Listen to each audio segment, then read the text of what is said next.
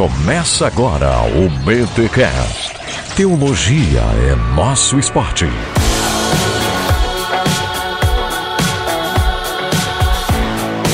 Muito bem, muito bem, muito bem. Começa mais um BTcast de número 204. Eu sou o Rodrigo Bibo e a teologia tem que ser feita corandio. Olha aí, tô aprendendo latim até, rapaz. Tá fraco o negócio.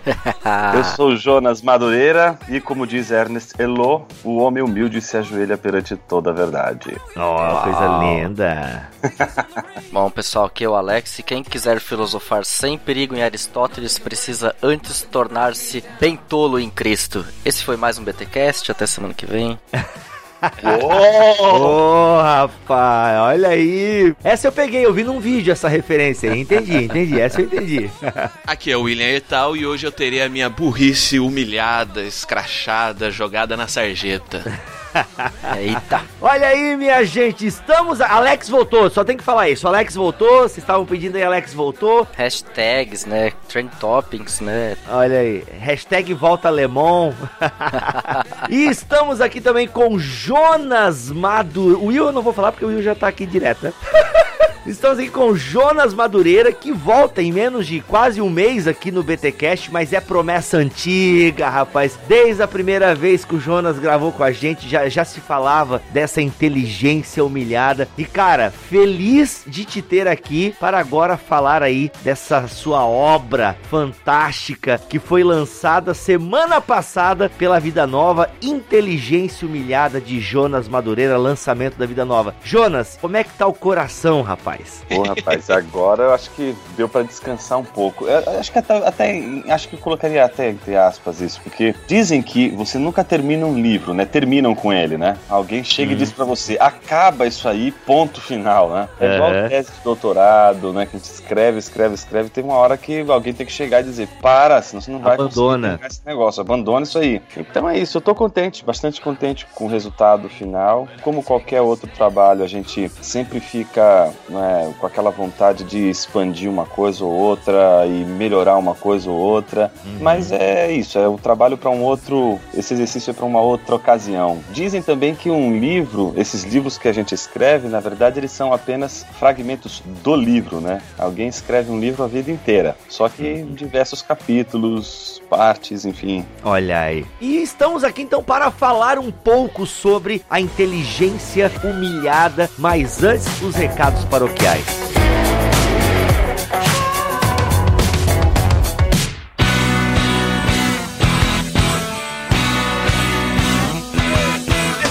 Bem, pessoal dos recados paroquiais dessa semana, quero lembrar o seguinte: você vai ouvir esse podcast, vai ficar apaixonado pelo conteúdo do novo livro do Jonas, Inteligência Humilhada, lançamento da Edições Vida Nova, e você vai querer comprar o livro. Tem um link aqui na postagem deste BTcast, que é um link da Amazon, e você pode comprar. Caso você não vá comprar numa livraria aí na sua cidade, ah, eu vou comprar online que é mais cômodo, chega na minha casa e tudo mais. Então, tem um linkzinho da Amazon aqui na postagem deste BT Cash. E galera, comprando pelo link da Amazon, você não vai pagar a mais por isso e nós aqui do Bibotalk recebemos uma comissão. E olha só, eu já falei no episódio passado e ressalto, essas comissões que nós recebemos da Amazon, elas servem para melhorias no Ministério Bibotalk. Então nós já compramos uma câmera melhor, afinal nós temos um canal no YouTube, temos a Escola Bibotalk de Teologia, a gente precisava de uma câmera melhor melhor, inclusive ter duas câmeras também é muito bom e a gente conseguiu fazer esse investimento. Então, tudo aquilo que o Bibotalk produz em vídeo vai ficar ainda melhor. Isso graças às pessoas que já compraram pelo link da Amazon, né, aqui do Bibotalk. Então assim, gente, é uma maneira de você também nos ajudar, porque nós também queremos investir em publicidade e propaganda. Muita gente ainda não sabe o que é podcast, muita gente ainda não conhece o Bibotalk, então a gente precisa. Então toda essa grana da comissão que a gente recebe da Amazon, a gente vai reinvestir no Bibotalk. E vai ser um investimento bem consciente. Nós temos o Guilherme, ele tem uma agência de publicidade, então o Guilherme é nosso mantenedor, é nosso agenciador,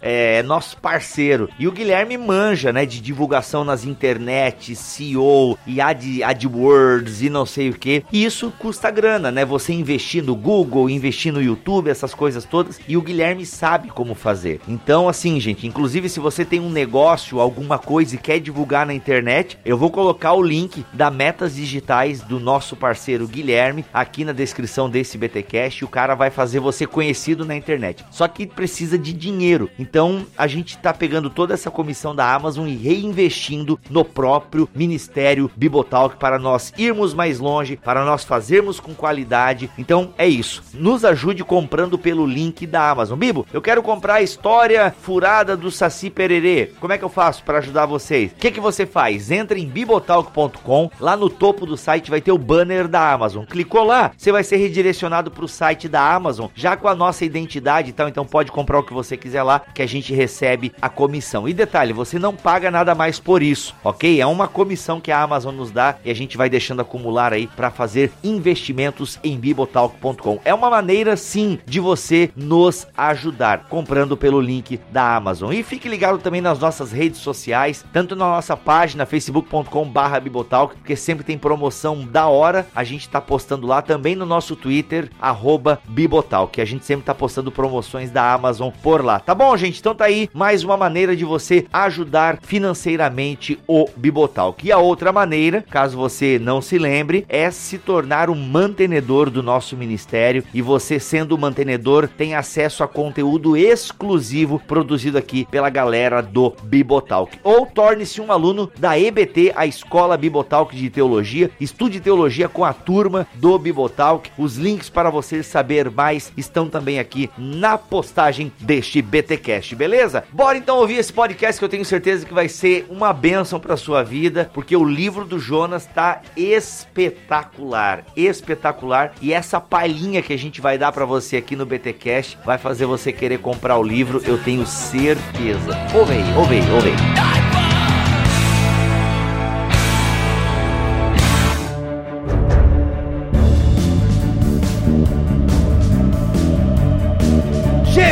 Estamos aqui neste BTcast para falarmos sobre inteligência humilhada. Jonas, há quanto tempo tu trabalha esse conceito de inteligência humilhada? Antes da gente entrar nos conceitos e nos pormenores, eu queria quando, quando é que isso nasceu no teu coração? Desde quando tu se debruça, né? Porque como tu falaste no começo do, do, do podcast, o livro não é uma coisa assim, né? Ele vai sendo construído e tal e, e a gente tem que abandoná-lo. Quando é que tu começou a falar, a pensar sobre isso? Quando tu, o que que tu leu que deu, caramba, isso aqui é interessante, eu vou eu, eu vou pesquisar, vou, vou, vou me aprofundar nisso daqui. Cara, isso foi por volta de 2009. Eu já tinha lido na, na faculdade de filosofia os primeiros livros do Confissões, né? E alguma coisa do livro 11, mas não tinha lido as Confissões inteiras. E aí eu peguei 2009 e falei assim, poxa, esse ano eu vou, vou fechar essa obra. E eu fui lendo desde o livro 1 até chegar no décimo. Quando eu cheguei no livro décimo, cara, foi, foi absurda a experiência de leitura do, do livro. Foi um negócio assim brutal. Então eu lia alguns comentadores também na época de Agostinho, a gente vai sempre lendo, né? E a maioria sempre dos comentadores né, e especialistas, eles dizem que há uma, uma importante virada. Alguns defendem, outros são, não, não defendem essa posição, mas a maior parte defende que há uma virada nas confissões, que é o livro 10. Cara, e eu, eu tô de acordo com essa turma aí, porque realmente o livro 10 ele muda de uma maneira impressionante o foco né, do diálogo que ele estabelece com Deus. E aí, essa experiência do livro 10, em especial os seis primeiros capítulos, foi assim, aquela coisa que atropela você, né, bicho? Você procura saber, olhar, anotar a placa, né, do caminhão.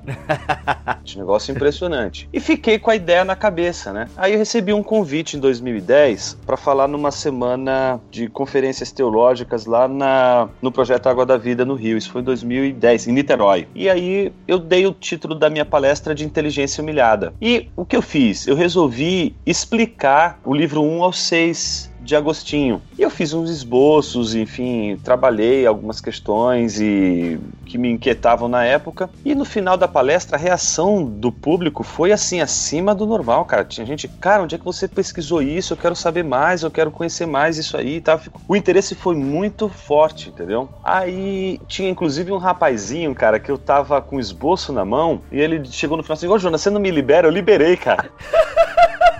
Os manuscritos, velho. Olha, se você está ouvindo esse BTcast e você está com esse resumo, por favor, mande para mim uma cópia.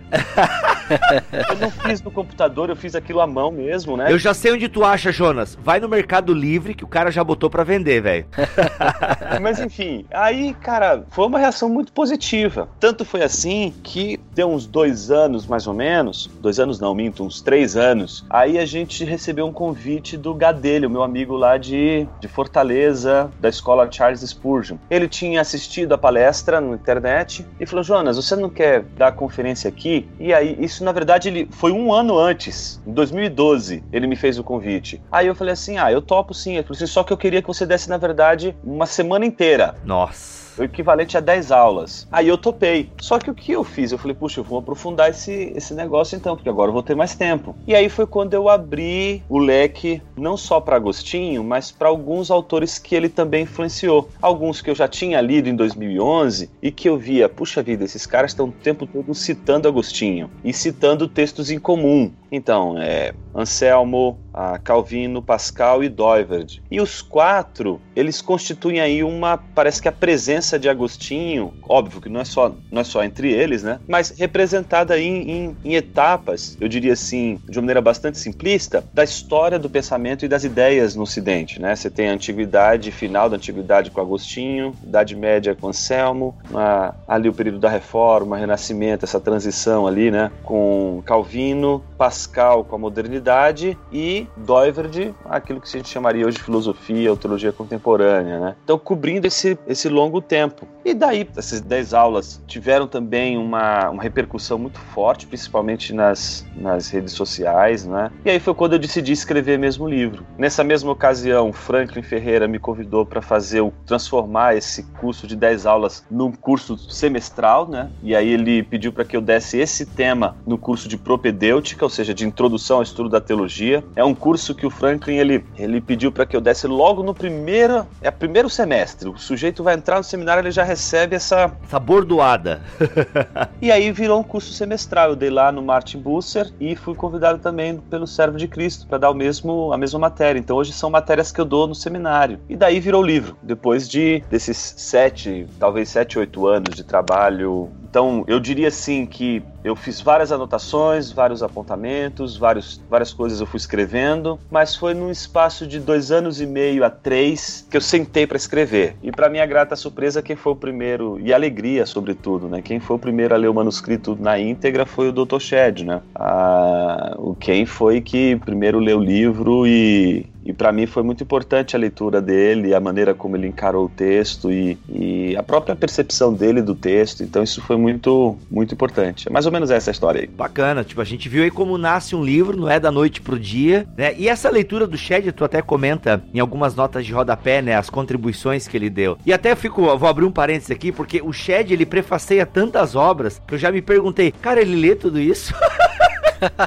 Olha, cara, ele lia, viu, bicho? É, não, porque deu para ver nas notas de rodapé que tu menciona ele. Ó, aqui a contribuição do Dr. Russell Shedd e tal. Fantástico, cara. E essa obra ele leu em duas semanas. Nossa, mano, olha semanas, porque na verdade eu queria chegar no fim, o livro num estado extremamente né, fechado. Uhum. Aí chegou uma hora que o, o, Sérgio da Vida Nova disse assim: Jonas, para, entrega isso para ele, senão ele vai passar dessa vida para outra sem ler.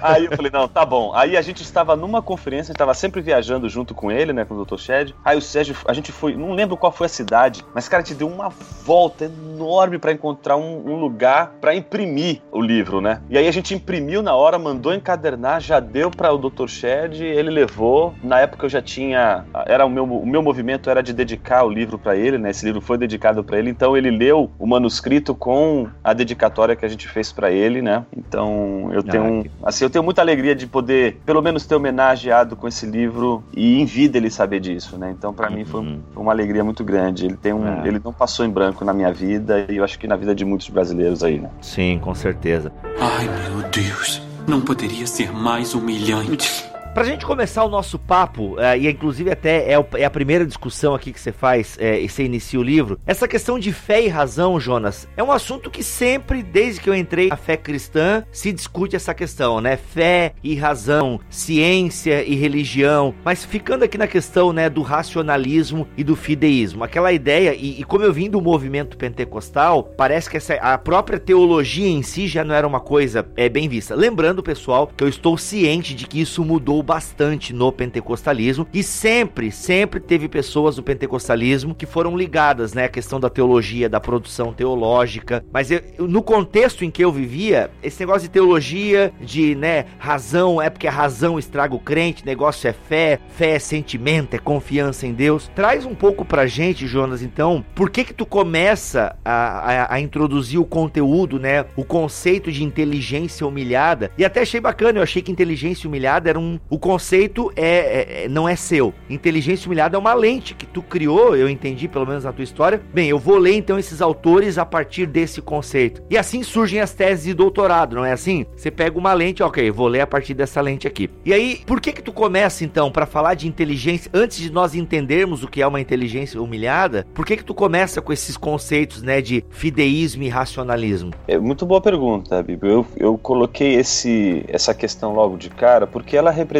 a grande crise de um teólogo, de um estudante de pensamento religioso, das ideias religiosas ou das ideias teológicas, né? A grande crise hoje que a gente enfrenta é essa crise da relação entre a manipulação dos conceitos teológicos e a posição existencial do pensador. Eu acho que hoje uma das coisas mais terríveis para o universo acadêmico é a imparcialidade. Né? É o sujeito achar que o que ele pensa não deve ser uma maneira de ele se posicionar no mundo. Eu acho que pensar é se posicionar no mundo, mesmo quando alguém não quer se posicionar no mundo com seu pensamento, separando o pensamento do sujeito, ele está se posicionando no mundo. O pensamento, ele coloca a gente no mundo de uma maneira a, em que a gente vai ter que exercer uma performance. Não tem, não tem para onde correr. Essa performance vai seguir os padrões do nosso pensamento, da nossa ideia. Então, seja, pensar influencia sim a nossa maneira de agir. Então, eu penso que no contexto da teologia há uma batalha muito grande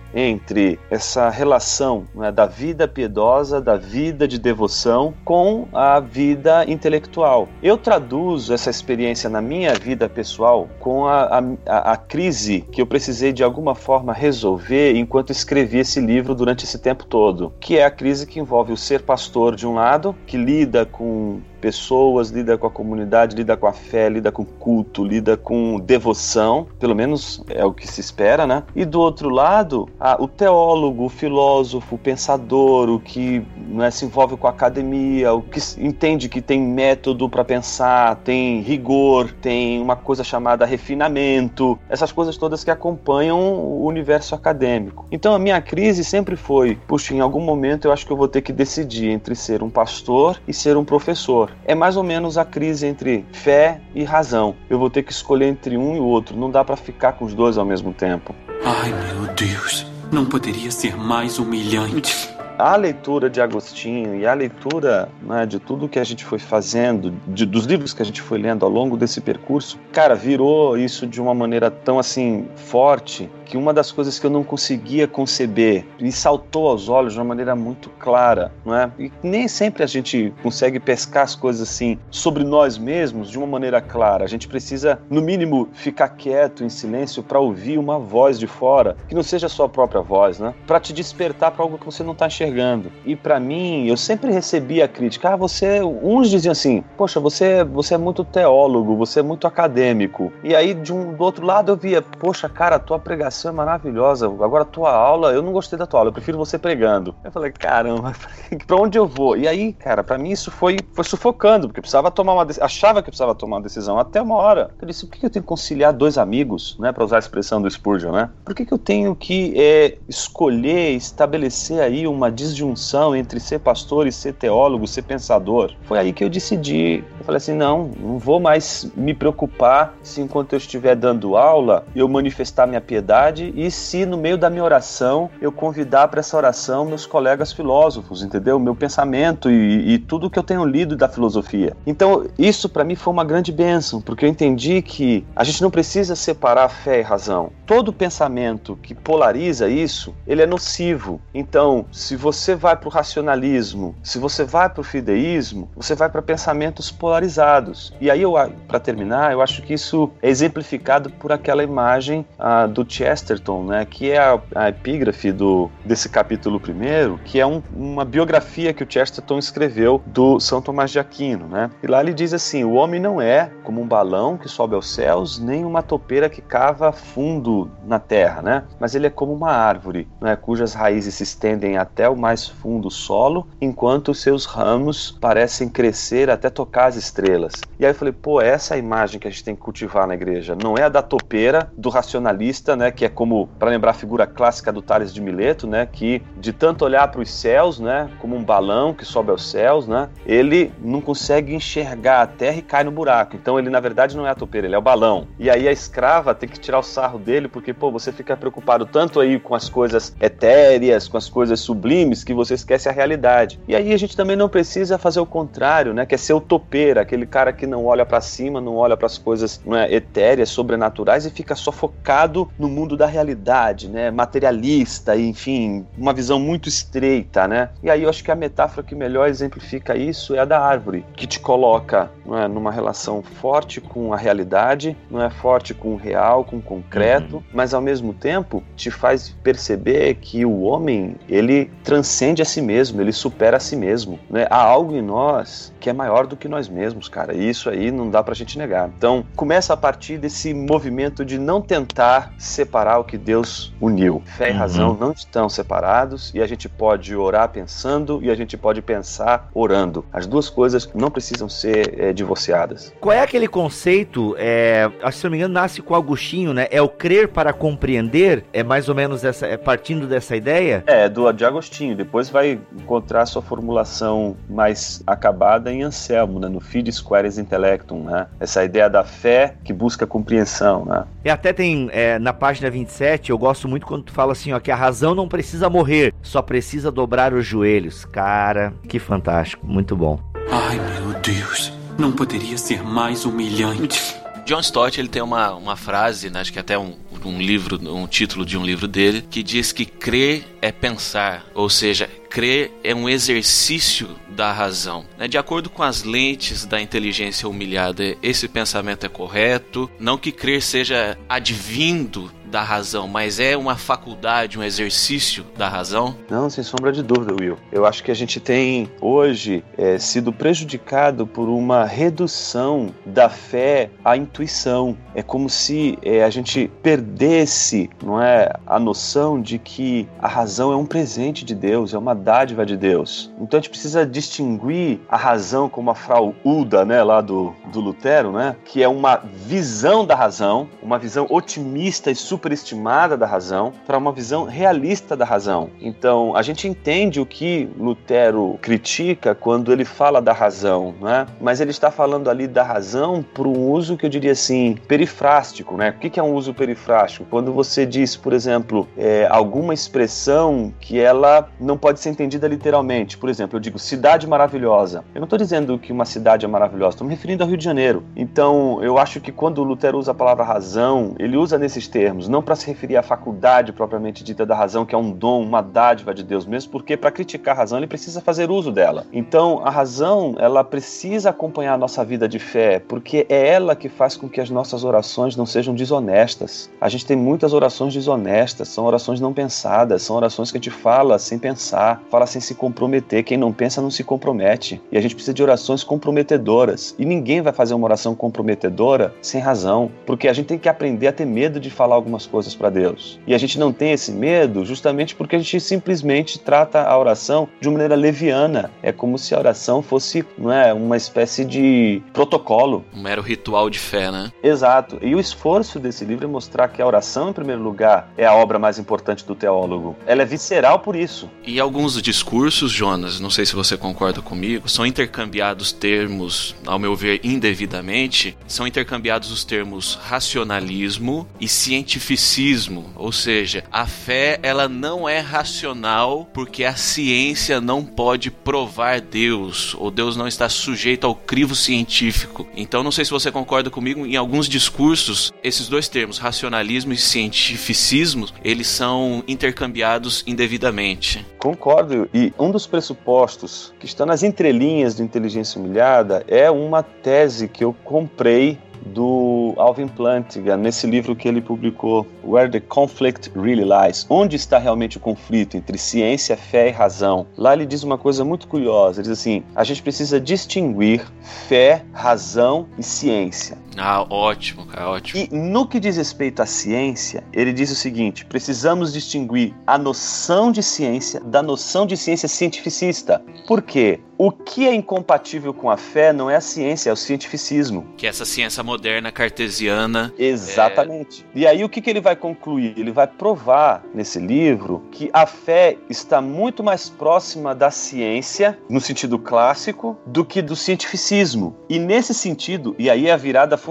do Plantinga, o cientificismo está muito mais longe do conceito clássico de ciência. Então, ou seja, o distanciamento do cientificismo da fé, ele é é equivalente ao distanciamento do conceito clássico de ciência, ou seja, o cientificismo é uma maneira de enxergar a ciência que a gente comprou como uma maneira única de se ler a ciência. Então, é nesse sentido que eu acho que a gente precisa também recuperar a nossa noção de ciência clássica, né, que não se reduz ao conhecimento dos fatos, que não se reduz ao evidencialismo ou ao fundacionismo, mas que entende que a ciência ela é o conhecimento universal e necessário, que ela, ela não é uma espécie de, de movimento evidencialista, né, de busca por provas né, concretas baseadas num pressuposto materialista ou naturalista. Então, eu concordo plenamente contigo e isso está nas entrelinhas do, do, do Inteligência Humilhada, sem sombra de dúvida. E nesse sentido, então, a teologia é uma ciência, mas no sentido clássico do termo? Eu prefiro, Bibo. Eu prefiro recuperar a teologia como ciência num contexto clássico do que no contexto mesmo porque no contexto contemporâneo de ciência, que é o contexto, digamos assim, cientificista, teologia uhum. não é ciência, né? Sim. É, esse é o ponto que Kant vai dar virada do Kant, né? E ele faz isso para tentar, de alguma forma, mostrar a relevância, inclusive da teologia. Mas para isso, você adota um conceito de ciência e esse conceito de ciência vai eliminar. E aí não é só teologia, vai no mesmo, no mesmo conjunto, vai né, as ciências humanas, as, as ciências do espírito, né? Então, uhum. psicologia, história, tudo isso vai. Em última análise, vai sobrar só a física. Exatamente, matemática, no mais tardar. Matemática é instrumental, né? Mais física mesmo.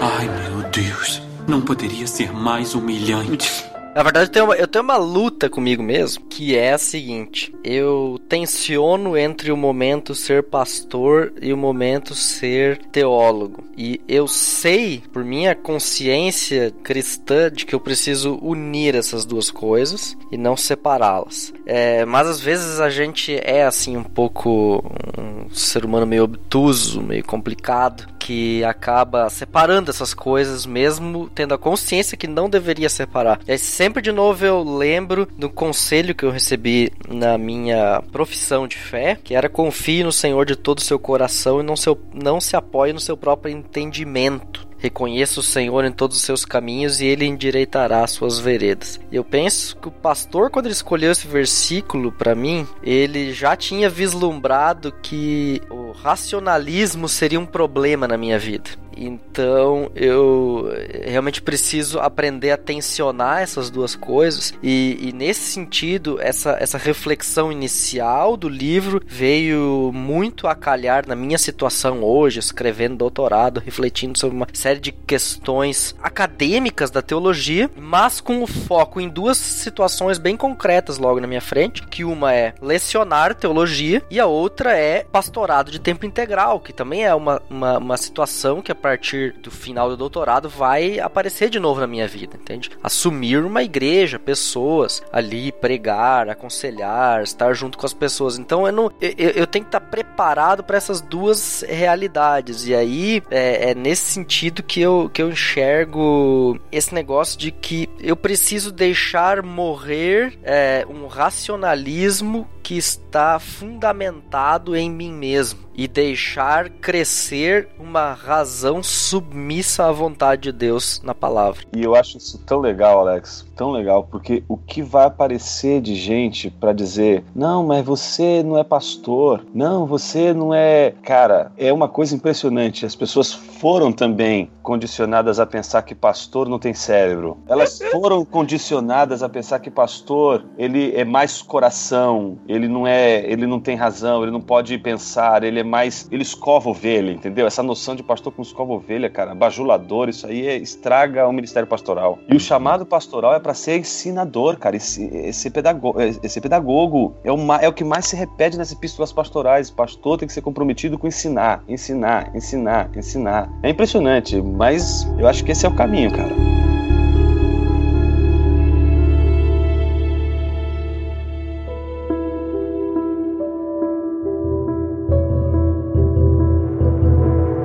Gente, vamos entrar um pouco agora aqui. Jonas, esse conceito de inteligência humilhada o que é. Vamos tentar entender. Então, acho que teve essa introdução que foi muito legal. E agora, para a gente entrar um pouco nesse teu conceito, na tese. Então, eu queria que tu explicasse, então, para nós, né? Desse uma introdução para nós entendermos. E depois, é claro, a gente vai aprofundar um pouco mais com alguns termos e tudo mais. Mas traga para nós um pouco essa, esse conceito de inteligência humilhada. O que é isso? Primeiro, eu acho que o, título não é inteligência humilde. Hum. Tem que tirar essa, esse, esse viés do humilde do título, porque não foi essa a intenção. Por isso que se eu tivesse querendo falar sobre a humildade, eu não colocaria essa adjetivação humilhada. Uhum. O texto não está falando necessariamente de humildade, embora a humildade seja um tema sempre presente nele ali, não é? Mas é uma presença tácita. Não se trata de uma virtude a ser buscada. Boa, não é uma virtude que está sendo. Eu não estou defendendo essa virtude, embora ela seja defendida tacitamente no livro. A tese do livro é a seguinte, né? As pessoas, pô, eu sou um cara que preciso me humilhar. O livro está dizendo o seguinte: não, filho, você não precisa se humilhar, você já é humilhado, você precisa ter consciência disso.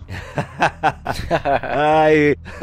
é aquela noção que o Bonhoeffer defende ali no início daquele conjunto de textos das cartas da prisão, quando ele vai falar da tolice. Eu acho delicioso isso. Ele diz assim: a pergunta não é como você se torna tolo, mas sim quando é que você deixa de ser tolo. Ou seja, a ideia não é de que as pessoas podem se tornar tolas, a ideia de que todos são tolos. A pergunta é: como é que você faz para deixar de ser tolo? A condição primária é da tolice. Olha aí. Hashtag somos todos tolos. Vamos lá. E a, a inteligência humilhada ela parte desse primeiro, dessa primeira constatação de que eu não preciso fazer nada para humilhar minha inteligência. Ela já está numa condição de humilhação. Então, a condição da humilhação da, da inteligência é a condição da insuficiência. Então, no capítulo 2, quando a gente trata da questão da, do conhecimento na desgraça, ali dá o passo passo que é fundamental para a compreensão do conceito. A inteligência é humilhada porque o homem foi criado por Deus insuficiente e a insuficiência não é algo ruim, não é uma, um efeito da queda, não é um efeito do pecado, não é algo nocivo ao homem. A insuficiência faz parte da boa e perfeita criação de Deus. Então, o homem ser insuficiente não é, portanto, um demérito. A insuficiência seria o seguinte: olha, imagina a metáfora que é a mais forte para explicar, né? É, você está num quarto escuro e alguém a, a, liga a, a, lâmpada, né? Aí a luz chega, ilumina todo o ambiente, você consegue enxergar tudo que está ali. Então, você é insuficiente para enxergar sem a luz. Você precisa de luz para enxergar. Então, a luz vindo, você enxerga tudo à sua volta. Mas se você ficar cego, por mais que a luz chegue, você não vai ser capaz de enxergar. A cegueira seria não a metáfora da insuficiência, mas a da desgraça, da miséria. Isso sim é fruto do pecado. Fruto do pecado é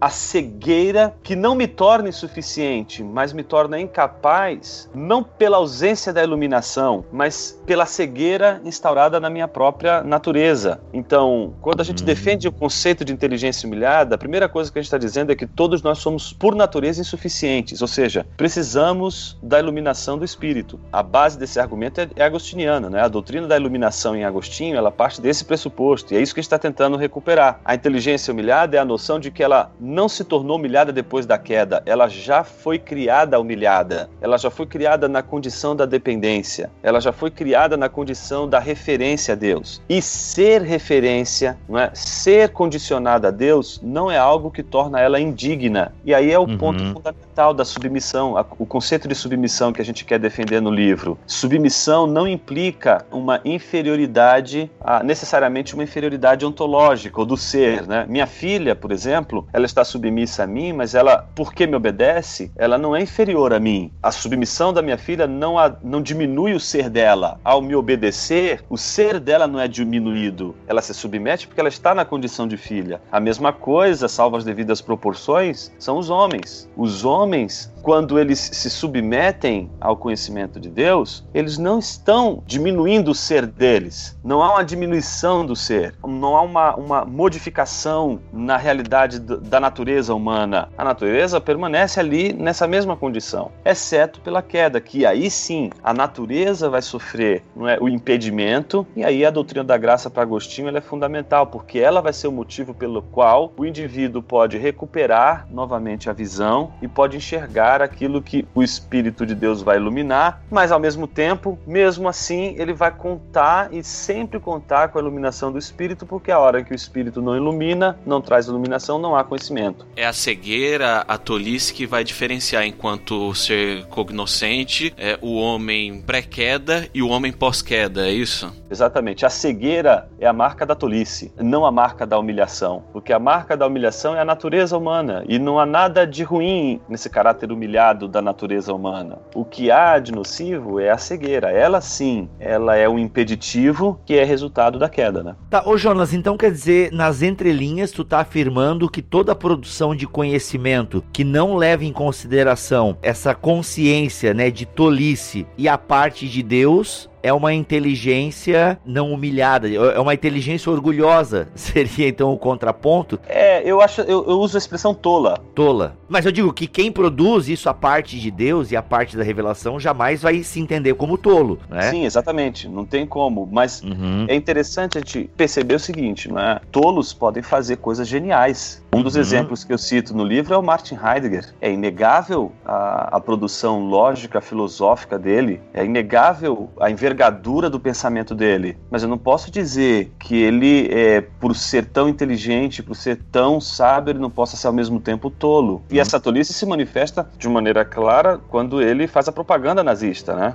Hum.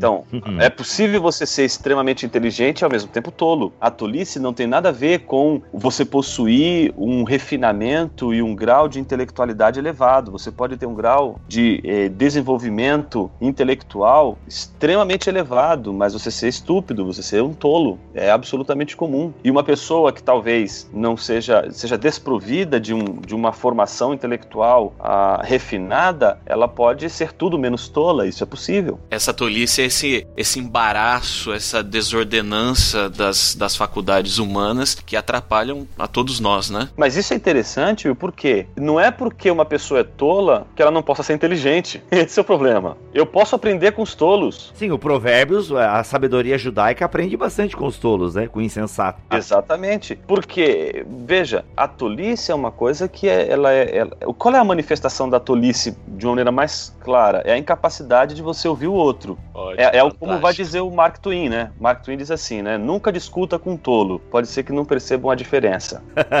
Se você entra no jogo da tolice, você nunca para para escutar. Então, você também está no mesmo, está reproduzindo a tolice. Ai, meu Deus. Não poderia ser mais humilhante. Vamos chegando agora aqui na parte, digamos assim, mais talvez complexa da obra, no talvez pelo menos no vocabulário, né? Que é essa parte epistemológica. É, Jonas, tu coloca aí no começo do capítulo 2 uma fala sobre epistemologia monergista. É, isso já parece assim um xingamento já de cara, né?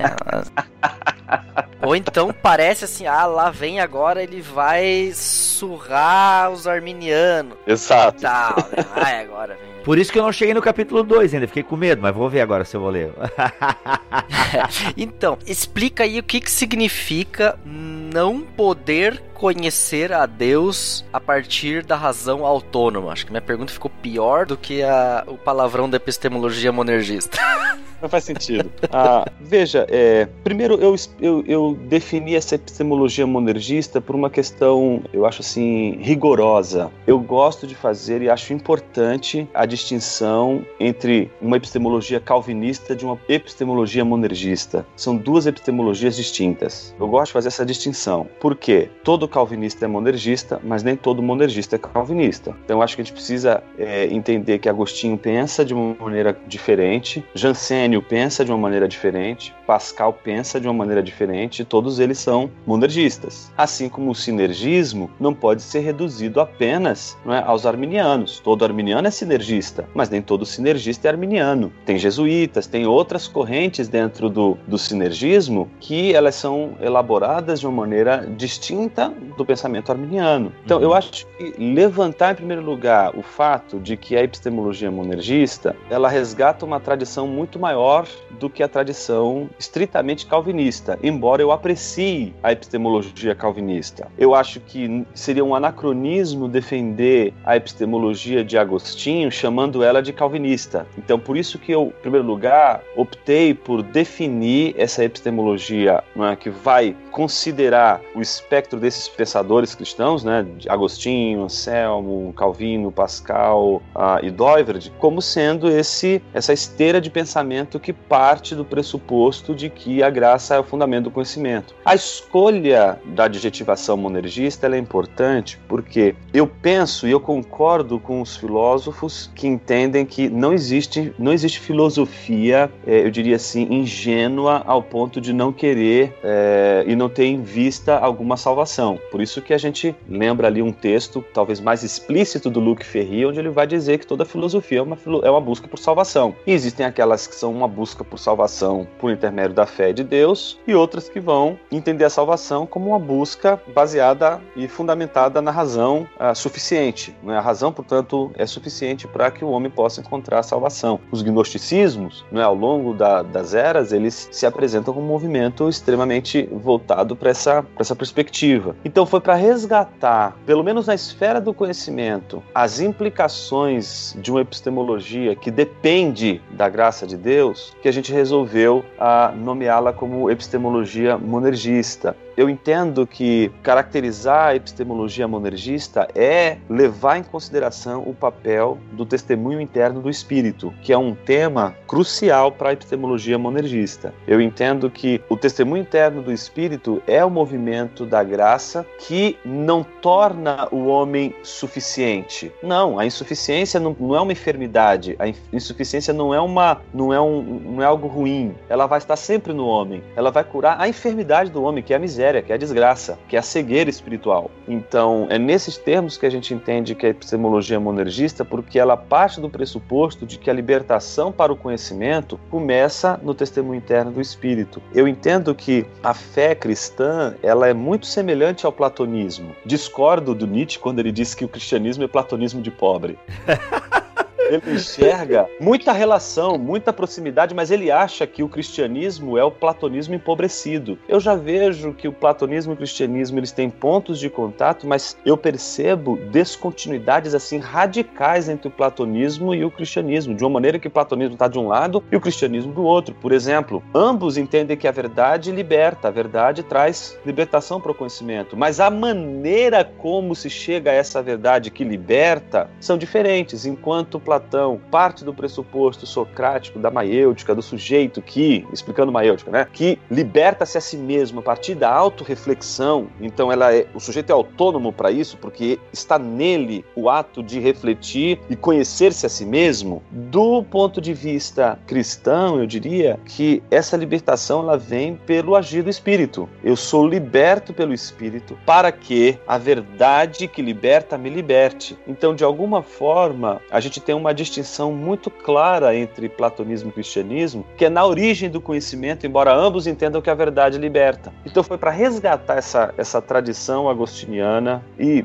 eu diria, monergista, porque ela, ela engloba toda essa turma que vai desde Agostinho até Pascal, que não era um calvinista, não era um agostiniano tucur, né? era mais um jansênico, que é um agostinianismo mais radical. Eu acho que para caber todo mundo dentro dessa esfera e poder, de alguma forma, usufruir da, da perspectiva deles. Então, a noção mais fundamental aí da epistemologia monergista é entender que o princípio de razão suficiente ela não corresponde com a realidade do ser humano insuficiente e, portanto, incapaz de produzir ou de chegar a um conhecimento que seria fundante, né, que é o conhecimento de Deus, que é o conhecimento que não somente determina a nossa maneira de pensar, mas determina padrões éticos, determina a beleza, determina o que é o belo, determina tantas coisas. Então, foi por esse caminho que a gente trilhou para poder chegar nesse conceito aí de epistemologia monergista. Tem gente que ainda está tentando entender o que, que significa epistemologia, Jonas. Ajuda. Epistemologia é, é teoria do conhecimento. Tem a ver com como eu adquiro conhecimento? Exatamente. É entender o processo de que como que o que está fora de mim pode estar dentro de mim através da apreensão e do, e do conhecimento. É o estudo de como a gente conhece as coisas. Ai meu Deus, não poderia ser mais humilhante. Jonas, e partindo desse pressuposto da epistemologia monergista, isso significa então que não é o homem, através da sua investigação, através da racionalidade, dos seus pensamentos, que ele descobre Deus, mas que isso é um caminho de via única. É somente Deus, né, esse conhecimento somente pode ocorrer porque Deus se revela ao homem. É isso? É isso. Essa é a nossa defesa nesse livro, né? Então, não é, obviamente, aqui o que está em jogo não é é somente a questão da salvação, mas é a questão do conhecimento e do conhecimento mais importante que alguém pode ter na vida, que é o conhecimento de Deus. Ninguém pode julgar-se conhecer a si mesmo de uma maneira tão profunda e ao mesmo tempo ser ignorante de Deus. Então, é, e, esse é o ponto. E eu fiquei com uma dúvida aqui, não sei se eu vou conseguir ser claro. É... Tu é advogado, Will, tu tem que ser claro, senão tu perde a causa. Com certeza. Partindo do pressuposto, Jonas, que revelação e, e conhecimento são conceitos distintos se eu disser que Deus se revela ao homem, mas que o homem apreende essa revelação através do seu intelecto e processa através da sua razão, com isso eu estou dizendo que essa aquisição do conhecimento a respeito de Deus é sinergista ou ela, ela continua monergista? Eu entendo que ela continua monergista porque uma das coisas que eu vou mostrar no capítulo 3 é que eu não simpatizo com posições monergistas que não admitem o paradoxo. Hum. Então, qualquer monergismo que não admita a possibilidade do paradoxo da antinomia, ou seja, de uma tensão entre, por exemplo, soberania de Deus e responsabilidade humana, eu não eu considero equivocada. Então, eu defendo a ideia de que não há nenhuma contradição entre a responsabilidade humana e a soberania de Deus. O ato de Deus se dirigir a alguém, é, iluminando e despertando esse coração para que esse coração possa conhecê-lo. No entanto, eu entendo que essa pessoa, quando Deus se revela ela e Deus cura a sua cegueira, quando ela enxerga Deus, é ela que está enxergando Deus, digamos assim, né? Ela que está entendendo, ela que está caminhando para o conhecimento. É, eu não entendo que nós somos, é, nesse sentido. É... Puppets. Exato, você resumiu bem. Não é, não é nesses termos. Porque a revelação, ela não é o conhecimento em si, não é, Jonas? Para que surja o conhecimento, para que eu diga que é conhecimento, eu preciso de um processamento da razão. E, e eu não sei se eu posso chamar isso de interação entre o homem e Deus, entende? Não, eu não, tenho, eu não tenho nenhuma dificuldade de entender isso como interação, porque o meu ponto não é a interação em si, meu ponto é, o, é exatamente o ponto de partida. Ah, sim, com certeza. Não é a psicologia mais uh, humana, exato, mas a, a, questão da, da, origem do conhecimento, porque pelo exato. que eu entendi bem, você vai definir uma unidade de natureza e graça aí nesse conceito exato. de... Exato, eu vou defender isso, vou defender o paradoxo, tanto é que no capítulo 3 eu compro uma briga com Gordon Clark, que é um teórico teólogo que eu gosto, eu admiro, mas quando ele apresenta a ideia do problema do mal resolvido, eu realmente eu não consigo, né, num livro tão fininho e com a explicação que ele dá ali, eu não consigo concordar com ele, né, exatamente porque eu acho que ele fez uma leitura muito enviesada. É brilhante, eu não estou dizendo que ele não seja brilhante, ele tem inúmeras contribuições que ele fez e que reverberam, inclusive, no meu ensino, na maneira como eu ensino os meus alunos, eu aprendo com os textos dele. Mas eu acho que quando você eleva a lógica a esse padrão tão elevado como o Gordon Clark eleva, sem admitir a possibilidade da antinomia, sem admitir a, a possibilidade do paradoxo, eu não consigo fechar com ele. Ele chega a dizer que o paradoxo é câimbra no cérebro. Nossa. Tem um amigo que diz assim, ele disse que o... Eu não sei, eu, eu tentei encontrar essa, essa referência, mas se costuma dizer que o, o Gordon Clark via a sua esposa como um feixe de proposições. Caramba. é, é complicado. Isso quer dizer que ele entende as mulheres também, né? Então, esse cara aí. Ah, já caiu a teologia dele. Mas fora isso, fora essa questão, que é uma questão que a gente pode discordar, mas a gente precisa concordar com tudo que um teólogo diz. Cara, tudo que ele escreve, as, as, as interpretações dele sobre os filósofos medievais são primorosíssimas, uma obra de primeira linha, é de uma grandeza incrível. Eu tô citando ele de uma maneira respeitosa, porque é realmente um pensador de uma envergadura ímpar, uhum. Mas uhum. nesse ponto, é justamente eu estou nadando na correnteza contrária dele, no contexto contrário do, do dele. Eu entendo que o paradoxo precisa ser afirmado, porque o ponto aqui da discussão é a part... o ponto de partida começa com Deus. Deus precisa libertar a gente da miséria, da cegueira. Sem isso, nós não vamos conseguir enxergar o que ele ilumina, ou seja, vamos continuar dependendo dele. Mas agora a gente tem a possibilidade de enxergar o que antes a gente não poderia por conta conta da miséria, por conta da desgraça.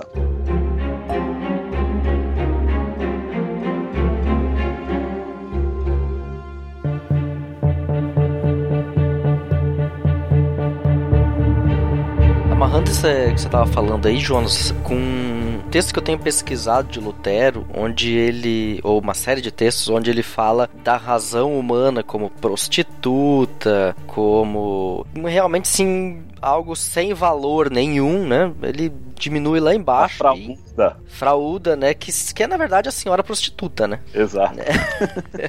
Traduzindo, a frauda em alemão é a senhora prostituta. Ele em outro lugar vai dizer que ela é majestade, que ela é o sol que ilumina todas as coisas, que ela é algo que divina. É, se a gente lembrar aquele finalzinho, né, do depoimento dele, né, a, a não ser que eu seja convencido pelas escrituras e pela razão. Exato. Simples, né? Então, é, essa, essas duas dimensões de você ao mesmo tempo colocar a razão como nada e como algo que é divino, né? Ele, ele usa essa, essa expressão. Você mostra um grande paradoxo e aí é a grande dificuldade das pessoas entenderem em, com relação a que que Lutero está colocando essas duas posições, né? E aí eu acho que ele, ele toma de, um Agost, de Agostinho essa, essa questão do ser humano coram deu e coram hominibus, né? Diante de Deus e diante dos seres dos homens, né? E, e essas duas dimensões é que aí a gente é, vai ter um pouco mais de clareza, dizer, ok, todo conhecimento vem de Deus, ponto. Toda revelação vem de Deus, mas diante de Deus, ou seja, em relação a Deus, eu não tenho como ter um conhecimento dele sobre ele, a não ser que ele me revele, e um conhecimento mais específico, a não ser que ele se revele aí através de Jesus. Mas com relação às coisas aqui do mundo, é lógico que são todas dádivas da razão, mas também não há uma autonomia completa, né? Que eu tenho uma liberdade, eu tenho um onde eu posso pensar, onde eu posso criar, e aí Lutero, por exemplo, cita a medicina, o direito, as artes como campos onde você exercita a sua razão e onde você tem liberdade para produzir algo novo, é, mas isso não por último é porque Deus deu isso tudo para o ser humano. E aí ele vai argumentar isso na, na, na preleção dele sobre Gênesis, de como no fim das contas foi Deus que presenteou isso para o ser humano. Ele precisa dar conta a Deus e dar graças a Deus porque Deus deu isso para ele, né? E por isso é indesculpável quando não dá, é, não presta culto a Deus pelo Senhor ter presenteado ele com tudo isso. Né? Uhum. Tem um livro, eu gosto muito dele porque eu acho que ele, ele resgata essa noção de da importância do paradoxo na doutrina de uma maneira exemplar. É um livro bem fininho, ele se chama Evangelização e a Soberania de Deus, do J.I. Packer. Eu acho que esse livro vale a pena dar uma olhada. Ele é um livro que me influenciou muito nessa avaliação daquilo que a gente tem chamado de epistemologia monergista, né? que concebe a possibilidade da antinomia, que não vê no paradoxo, né? por exemplo, nesse, de uma mesma maneira eu posso ver a razão por um viés extremamente nocivo, mas por outro viés extremamente necessária, sem ter que com isso levar a coisa a uma espécie de contradição, a uma espécie de erro, né? Então, fica a dica aí, eu acho que esse livro vale muito a pena a leitura dele. Pra gente encerrar esse bloco um pouco mais técnico, o que, que é esse negócio da teologia natural e o crime do chocolate? Cara, isso foi muito bacana. Isso foi uma experiência com a minha filha. Isso tem a ver com uh, um exemplo, uma história que eu sempre uso para ilustrar o conceito de revelação natural para os meus alunos, né? Uh, eu conto que minha filha um dia é, apareceu e eu disse para ela assim, filha, olha, papai tem esse chocolate ali, tá guardado, mas não é para comer. E ela falou, tá bom, papai. Aí eu fui pro escritório, fui lá, tô lá trabalhando, de repente ela sempre chega, né, com a mesinha, ela, ela, ela é bem pequenininha, então ela chegava com a mesinha e com um saco cheio de brinquedo dela para ficar lá no escritório comigo. E ela foi colocando a mesa e eu olhei. Quando eu olhei, eu disse, Heloísa, aquela voz de Cid Moreira para ficar com cara de Deus ali, né? Por que você comeu o chocolate que o papai disse que não era para comer? A cara dela era de, de, de assombro, né? Do tipo, né? Como é que ele sabe que eu comi o chocolate? Do tipo, foi o crime perfeito. Como é que ele poderia imaginar uma coisa dessa? Então, como ela tinha certeza que não tinha ninguém lá na, na, na dispensa vendo ela comer o chocolate, então ela resolveu negar e disse: Papai, eu não comi chocolate nenhum. E eu disse: Filha, você comeu chocolate. Disse, Papai, eu não comi. Você comeu, não comi. Você comeu, não comi. Você comeu. Enfim, ela continuou como boa filha de Adão, negando. Aí eu peguei ela no colo e levei ela ao banheiro e coloquei ela de frente pro espelho. Foi aí que ela viu a cara toda suja de chocolate, né? Fantástico, cara. Aí quando ela viu a cara de chocolate, ela ainda disse assim: Ah, e eu falei, agora, Luiz? Eu disse: Ah, papai. Não, em vez de colocar a culpa na Marisa, ela colocou no chocolate. Ou quer dizer, na Eva. ah, entendi. Aí Caramba. o que, que a gente explica com isso? Não precisei estar presente no momento em que Heloísa estava comendo chocolate para saber que ela comeu chocolate. Por quê? Eu tenho vestígio. Então a gente recupera o conceito de vestígio que é amplamente trabalhado por Agostinho num tratado chamado De Trinitate. Nesse tratado sobre a Trindade, ele tenta mostrar como o conhecimento da Trindade é possível pelos vestígios, por aquilo que ele criou. Então, a criação é um vestígio de Deus. Você pode não estar presente no momento da criação, quando ele criou todas as coisas, mas o vestígio é suficiente para você saber que ele criou todas as coisas. Então, é mais para usar essa noção do quanto os vestígios são importantes para dizer que houve pelo menos um crime. E, inclusive, é, é suficiente para você, na perícia né, de um crime, para você é, descobrir o crime, porque esse é o, é o princípio da perícia, né? Não pode mexer no local do crime, porque o crime todo está ali. Se você adulterar o lugar do crime, acabou. Aí você não tem mais como é, recuperar, porque alguém mexeu na cena do crime, aí fica difícil para a perícia perícia descobrir o que realmente aconteceu. Mas se o contexto, se o lugar está intacto, a tese principal é de que o crime todo está ali. E pela análise dos vestígios você vai chegar ao crime. Então essa é a, é a, é a ideia da teologia natural, né? Que é insuficiente, digamos. Ela é insuficiente porque uhum. ela diz que há, como vai dizer Agostinho no livro 10, capítulo 6, né? Ela vai dizer que há Deus, mas ela não vai dar o rosto de Deus. Então você vê lá como ele vai narrar isso. Ele vai dizer assim, né? Perguntei às flores e às folhas, às árvores, quem me criou? E as folhas e as árvores, numa só voz, me disseram: Não fomos nós que te criamos. Procura-o acima de nós. Oh. Perguntei ao ar e ao vento quem me criou. Anaximandro estava equivocado, porque o vento e o ar me responderam: Procura-o acima de nós, não fomos nós que te criamos. E aí Agostinho conclui dizendo: Foi exatamente no movimento contrário, em vez de ir para fora, mas ir para dentro, quando eu voltei para o homem interior, foi aí que eu comecei a descobrir quem realmente era Deus. Então, uhum. ele tenta mostrar ali, na... isso não está no, no, capítulo 6 do livro 10. Uhum, tô com ele aberto aqui. É, ele tenta mostrar exatamente esse movimento é, de que a natureza é o vestígio que vai dizer adeus mas procura-o acima de nós. Não somos nós e ele está acima de nós. E esse acima de nós mostra o quanto é impossível o homem saber quem é Deus pela natureza. Ele pode saber que há Deus, que Deus existe, mas quem é esse Deus? Uhum. Tanto é que os argumentos cosmológicos, aqueles que se baseiam no princípio da causalidade, do vestígio, por exemplo, tudo que existe tem uma causa. O mundo existe, logo o mundo tem uma causa. Serve tanto para filósofos muçulmanos, como para filósofos judeus, como para filósofos cristãos. Não importa a qual Deus você está falando. O argumento serve para todos eles, porque o argumento apenas diz que há um Deus e que esse Deus é a causa de tudo. Mas ele não diz se esse Deus é trino, não diz que Jesus Cristo é Deus. Então é nesse sentido que ela é insuficiente.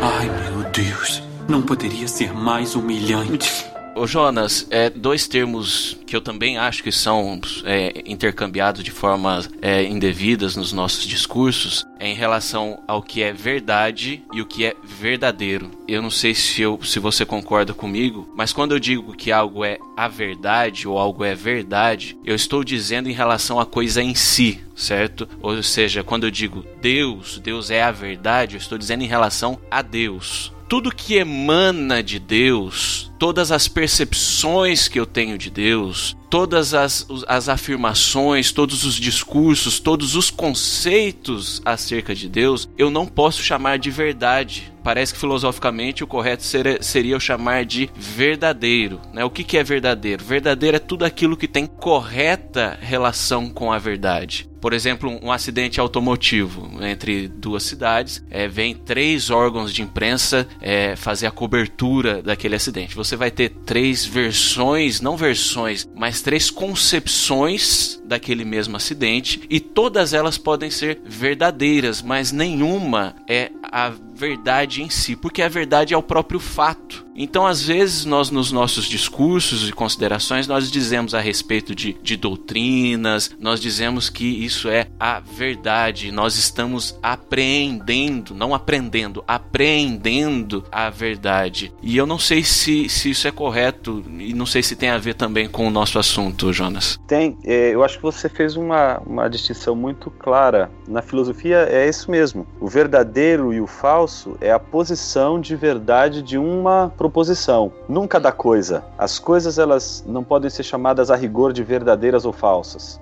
É? É, o Heidegger vai trabalhar isso no livro que é a verdade de uma maneira muito, muito brilhante, né? Então, eu não posso pegar uma moeda falsa e dizer que ela não é uma coisa no mundo, que ela não é verdadeira enquanto uma coisa no mundo, enquanto uma coisa no mundo ela é verdadeira. Mas quando eu digo esta moeda não é autêntica, o verdadeiro e o falso é com relação à afirmação que eu fiz sobre a moeda e não a moeda. Então, a mesma coisa a Deus, não é? Deus, ele é a verdade, mas o verdadeiro e o falso é o que eu falo sobre Deus ou a partir de Deus ou sobre as coisas em relação a Deus. Concordo plenamente. Então, todo conhecimento que eu tenho a respeito de Deus, esse conhecimento em si, Jonas, não sei se você concorda comigo novamente, esse conhecimento em si, ele não é a verdade. Ele pode ser verdadeiro se ele tiver correta relação com a verdade, mas ele pode ser falso. Aí tem uma outra questão que é a apreensão da verdade, que ela nunca é absoluta. Ela nunca é exaustiva, né? Nunca é exaustiva. Eu gosto muito da tese do Verne Poitras no Teologia Sinfônica. Eu acho que ele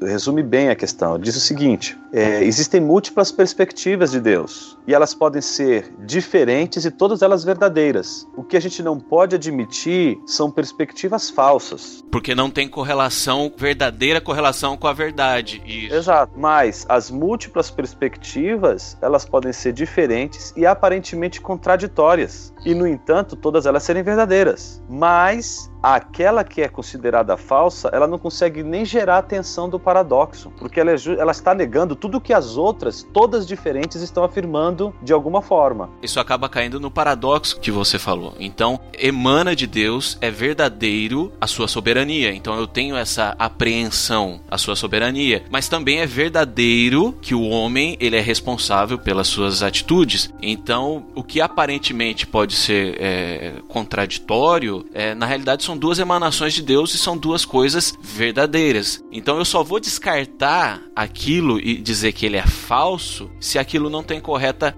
relação com a verdade. Mas ao mesmo tempo, Jonas, eu não posso dizer, na minha opinião, que, por exemplo, a soberania de Deus é a verdade. Não, não é a verdade. A soberania de Deus é verdadeira, certo? Não, não sei se é por aí. É, você deveria dizer assim: a soberania de Deus é a única verdade sobre Deus isso não é verdadeiro, porque ela não é a única verdade sobre Deus. Eu acho que a diferença está entre as afirmações sobre Deus que podem ser verdadeiras ou falsas e as coisas as coisas em si, a gente não pode chamá-las de verdadeira e falsa, a não ser por uso perifrástico, que aí é um outro, é um uso é, não rigoroso do termo verdadeiro, mas que tem a ver com real. Deus é real, a cor vermelha é real, a soberania de Deus é real, mas aí eu estou usando verdadeiro nesse sentido. Agora, quando eu uso o termo verdadeiro rigorosamente, ele deve ser usado apenas para afirmações. Afirmações são verdadeiras ou falsas. Coisas nunca são verdadeiras ou falsas. Coisas, né, entes, eles são reais ou não reais. Eles são a verdade em si. É, e aí você entendendo a verdade como um, um, real, né? Agora, é interessante essa questão do paradoxo, porque eu, eu entendo que a soberania. O homem é responsável, Deus é soberano. As duas afirmações são verdadeiras, mas as duas geram uma aparente contradição. Por isso que é paradoxal. Porque tudo que é verdadeiro, na, na minha opinião, tudo que é verdadeiro não é exaustivo. É, porque o que é verdadeiro, ele está dizendo apenas sobre um estado de coisas. Só que tem vários estados de coisas. Né? Então você precisa observar outras afirmações, outros conjuntos, outras sentenças. Ela não dá conta do todo. Ai, meu Deus. Não poderia ser mais humilhante. Gente, olha só, vamos caminhando pro final do nosso papo. O livro do Jonas, ele tem mais de. Cara, e parabéns, hein, Jonas? Eu achando que era uma coisa mais fina, que eu fosse ler numa sentada. Não, tem que sentar devagar. Tem trezentas e poucas páginas. Um trabalho muito primoroso aqui da Vida Nova, ficou bacana mesmo. Só que quem tá nos ouvindo agora pode estar tá coçando agora um pouco aqui a, o cabelo, sabe, aqui atrás, assim. Caramba, esse papo aí tá meio difícil, eu vou ter que ouvir de novo. Gente, se você tá tendo pela primeira vez o contato com esses termos, epistemologia, conhecimento e essa coisa toda, realmente, ouça com calma e atenção e você vai perceber que não é difícil. E uma coisa tem que ser falada também, no livro do Jonas, isso tá mais claro ainda. É, ele pode usar termos, né, Jonas? Você, até, você é obrigado a usar alguns termos, só que porque o, o teu livro foi escrito, né, para esses dois públicos, né? Ele pode pegar tanto o público acadêmico, como também essa galera que tá. Afinal, ele foi, né? É, ele nasceu de uma introdução à teologia, né? Se a gente pegar lá o que o Franklin te pediu. E eu acho que um capítulo interessante para nós terminarmos o nosso papo é não terminarmos o livro, que fique bem claro para você ouvinte, mas para a gente terminar o nosso papo aqui é o Deus humilhado. Como assim, o Deus humilhado? É, eu acho que esse é um ponto. Esse capítulo, Bibo, é o que eu mais gostei de escrever, porque ele ele representa a luta de todo pensador cristão, que é exatamente o problema do mal. Ele é a defesa, em primeiro lugar, de que o problema do mal não pode ser encarado apenas como um problema lógico e que do ponto de de vista lógico, o problema do mal é facilmente resolvido. Realmente, do ponto de vista lógico, você pode mostrar que não, é nenhuma, não há nenhuma contradição lógica, pelo menos formal, pelo fato de você aprender que Deus é todo-poderoso, todo-bondoso e o mal existe. Essas três afirmações ao mesmo tempo e num conjunto de crenças, do ponto de vista da lógica formal, não pode ser configurado como uma contradição. Então você pode simplesmente mostrar para uma pessoa que do ponto de vista lógico ela tem aval, aval lógico para afirmar que Deus todo-poderoso, Deus todo-bondoso existe a despeito do mal existir. Por quê? Essas três proposições, pelo menos do ponto de vista lógico, não implicam irracionalidade, não implica contradição. No entanto, isso não é suficiente, não basta você chegar para alguém que perdeu um filho, ou alguém que está com câncer, acabou de receber a notícia de um câncer, dizer assim: olha, do ponto de vista lógico, você não precisa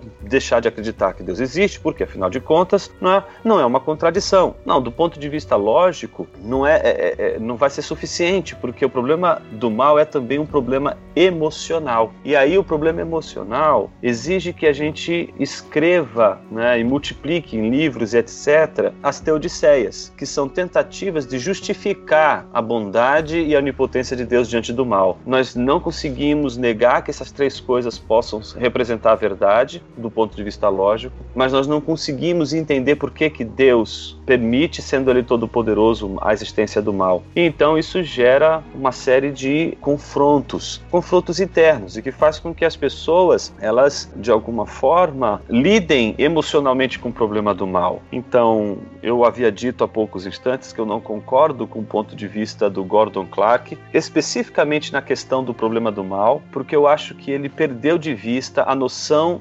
filosófica e técnica de mistério. Eu acho que essa noção do mistério como uma fuga da responsabilidade de pensar é uma coisa. E aí eu concordo com ele quando ele critica que as pessoas é, fogem do problema do mal, da questão do mal e dizem simplesmente, ah, isso é um mistério, eu não vou entender e usam isso como argumento para fugir e não pensar sobre o problema do mal. Nesse sentido, eu concordo que o recurso né, ao mistério por essa via, ela, é, ela não é cristã, ela não é, ela não é aconselhável. No entanto, eu não posso, pela crítica do mistério nesses termos de fuga da responsabilidade de pensar sobre o problema do mal, deixar escapar pelos dedos a doutrina do mistério. É preciso afirmar um mistério é, que diz respeito às razões essenciais, individuais, particulares de Deus permitir ou de Deus, em alguns momentos, ser a própria causa do mal. Há quem diga assim, mas Jonas, você está dizendo que Deus não é a causa do mal? Olha, Deus é a causa de tudo. Primeira coisa, para a gente não ter nenhuma dificuldade com isso. Segundo, aquele texto de Isaías que diz que eu sou Deus, eu faço bem, eu faço mal, não está se falando ali do mal metafísico, mal ontológico, não se está chegando à ideia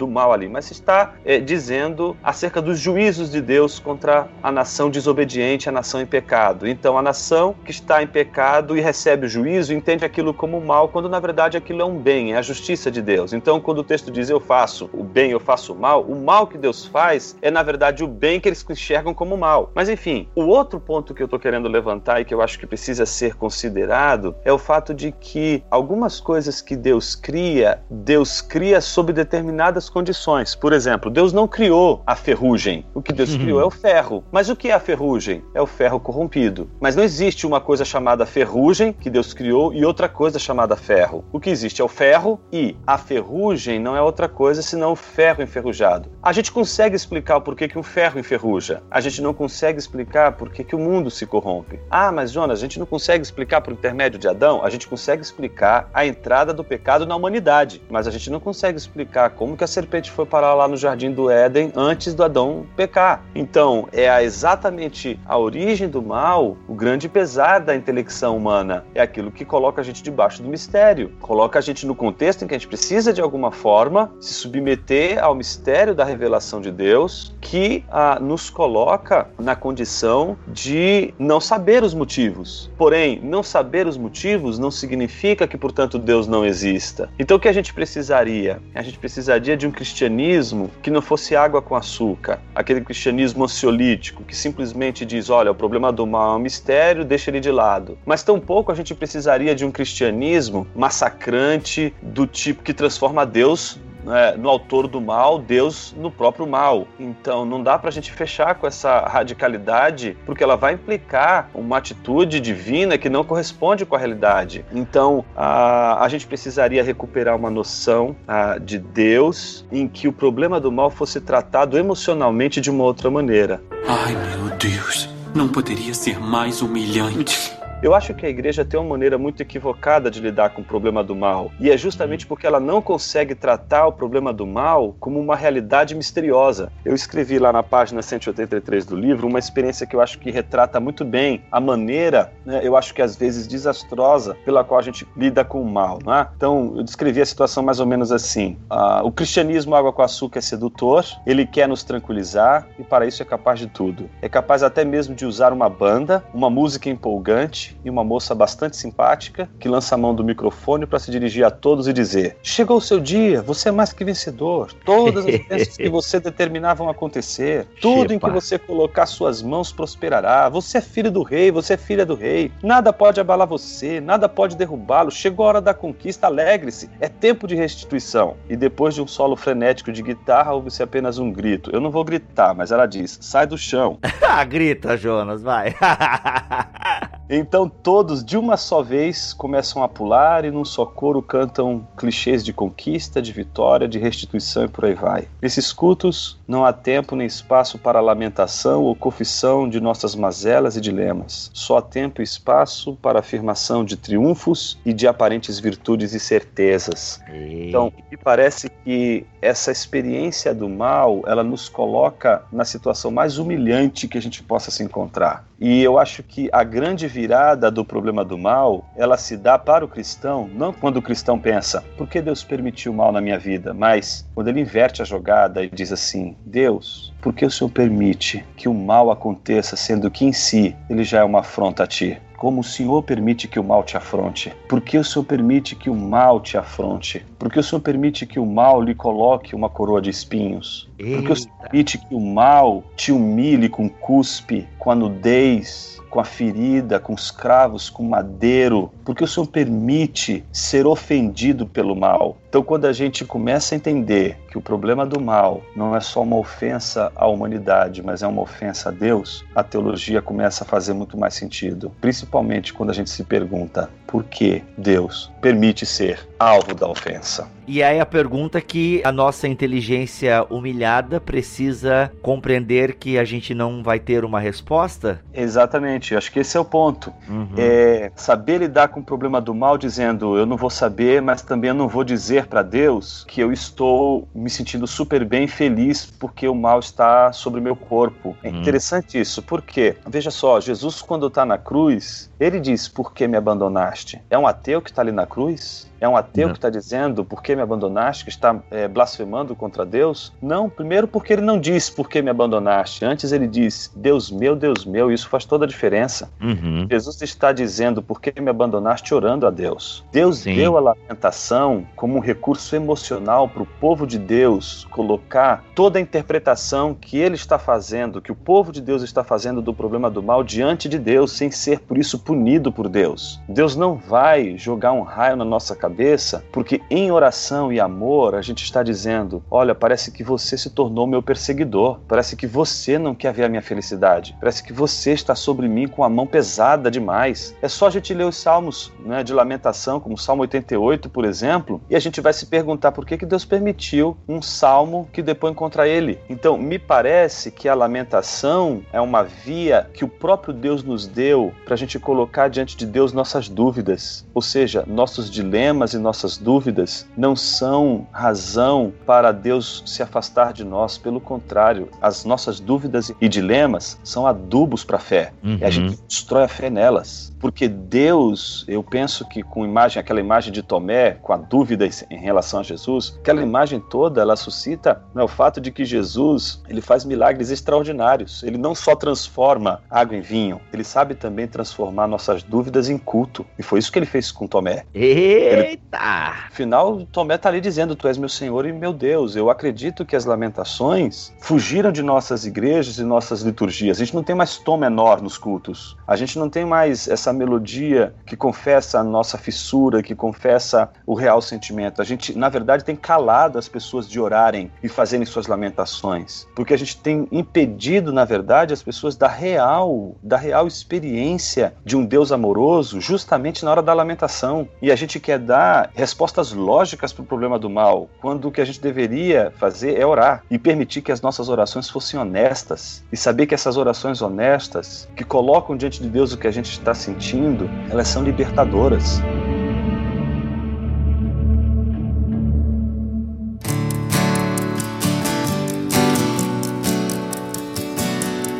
Gente, já perceberam? Isso aqui foi só uma palhinha, né, de Jonas. Vamos dizer, Jonas, aí que é o seu primeiro grande livro, né? Ou não? O outro foi um livro é, de introdução ao estudo da filosofia, para um curso de filosofia. Uhum. Né? O outro foi um livro encomendado. Me pediram para escrever o livro naquele tema. Uhum. Esse é o livro que eu escrevi né, e que foi aceito pela editora. Olha aí, muito bom. Jonas, obrigado pela tua atenção, pelo teu tempo, cara. Eu sei que tá uma correria com lançamentos em várias cidades e valeu por ter dado essas duas horas do teu tempo para conversar um pouco com a nossa audiência, cara. Valeu. Eu que agradeço, agradeço aí a conversa com o Will, com o Alex, que tem sido um cara e tem, tem feito um trabalho bacana aí nas redes e no seu trabalho também pessoal. É isso, muito bom estar com você também, Bivo. Muito legal estar com vocês. Legal. Despede-nos então, Jonas, por favor. Com a benção apostólica? Opa, qual? Aquela que você faz lá na Igreja Batista da Palavra. Essa mesma, que o amor de Deus Pai, a graça de nosso Senhor Jesus Cristo Cristo e a consolação do Espírito Santo esteja para sempre com todos nós. Amém. Amém. Amém. Amém.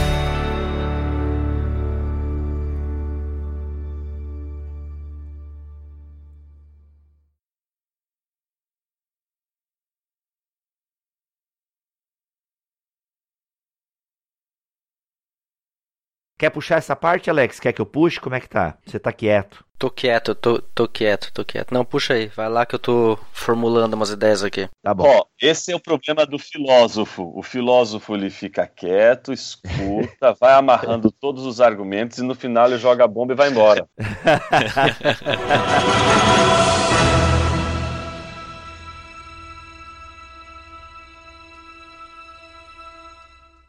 Este podcast foi editado por Mac Bibotalk Produções.